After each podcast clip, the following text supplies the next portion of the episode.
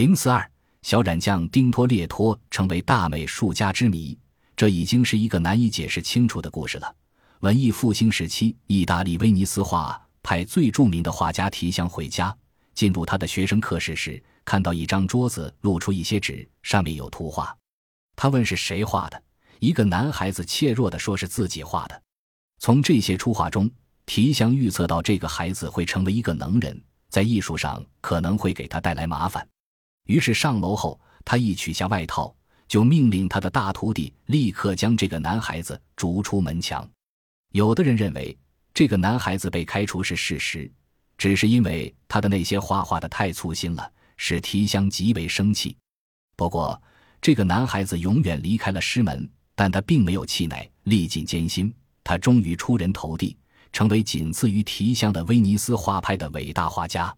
这个男孩子就是被称作“小染匠”的丁托列托 （1518 年至1594年）。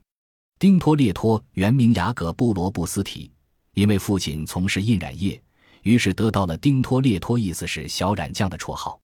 离开提香后，他就再也没有受过教育，但是他坚持勤奋的模仿和实验。他解剖身体，研究解剖学，如饥似渴的观察他所经历的每一件事。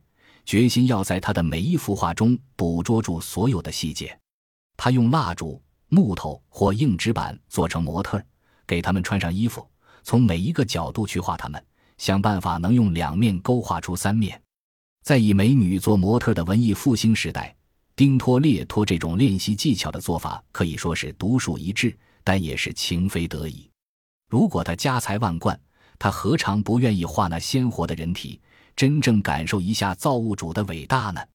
除了采用这种主办法外，他还请人铸造在佛罗伦萨和罗马的古代大理石雕像和米开朗基罗的雕像的模型，陈列在自己的画室里，着迷地从各种角度去临摹揣测。他陶醉于因数量、造型和光线的变化所引起的各种景象，感叹造化的万千变化。他用灯光或烛光画了一百幅。逐渐变得喜欢灰暗的背景和深度的阴影，最终成为绘画手部、脸部和帷幔、建筑物、风景和云彩明暗的专家。在他奋斗的过程中，他几乎用尽了他所能想到的所有方法。丁托列托的画尽管已经几乎达到了十全十美的境界，但是要得到公众的认可也并非一件容易的事。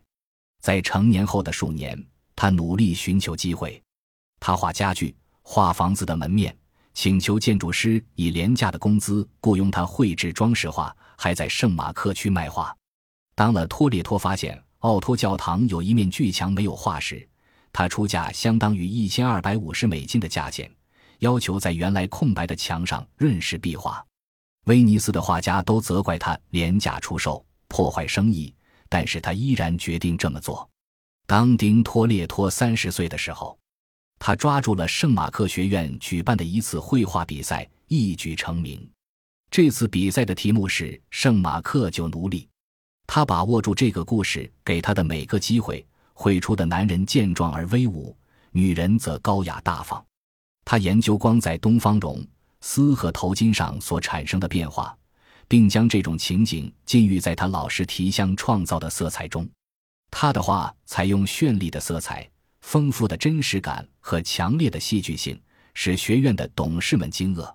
随着绘画才华被认可，丁托列托的聘书纷至沓来。十二座教堂、十二个贵族、六个君主和政府都要求他为他们作画。他的事业开始走向辉煌。在不倦的创作中，他从不终止艺术探索。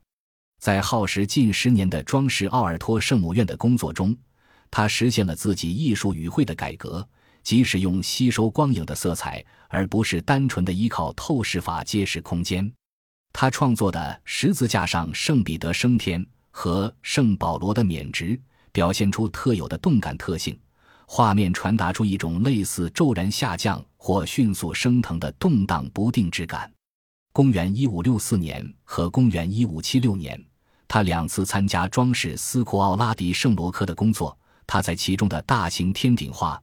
铜蛇的勃起、采集玛纳和摩西砸碎法板中借圣经故事，集中描绘了大批贫困、病患和饥饿的人群，明白的蕴含着盼望解放的暗示，从而成功的以最大自由组合画面，也因此遭受当局陋习未除的画家的指责。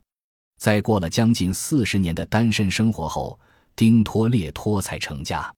他住在一所简陋的房子里，除去威尼斯教堂、王宫或画社作画外，他很少离开他的社区。他拒绝了曼图亚公爵给他安排的职位。认为自己只有在画室中才感到快乐，在画室中，他日夜不停地严谨地作画，对社交一点也不感兴趣。他是个好丈夫，也是个好父亲，几乎没有同时代大画家所有的毛病。他几乎跟他所崇拜的、所想超越的米开朗基罗一样的孤独、自立、忧郁、神经质、急速和骄傲。他的心灵和作品从不安宁。他认为身体。心灵和精神的力量比外在更重要。他在为别人所画的画像中保持着严谨的写实的态度，以至于存心欺骗后代的人都不敢请他作画。在意大利文艺复兴时期的城市国家中，最突出的有佛罗伦萨、米兰、那不勒斯、罗马和威尼斯。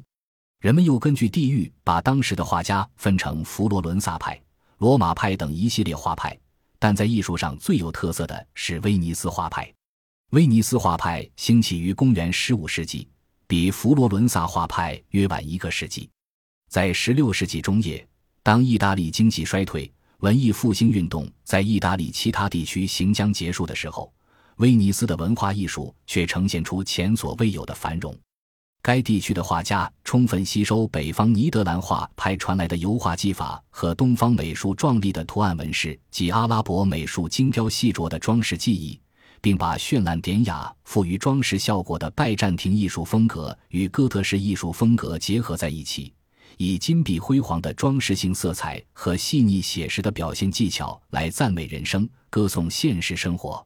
丁托列托就是其中一位伟大的画家。他通过自己不断的探索，成为风格主义的代表性作家。但我想，他所取得的成就固然令人钦佩，但他那追求成功的坚强的灵魂和与众不同的品行更让人肃然起敬，值得后人深思。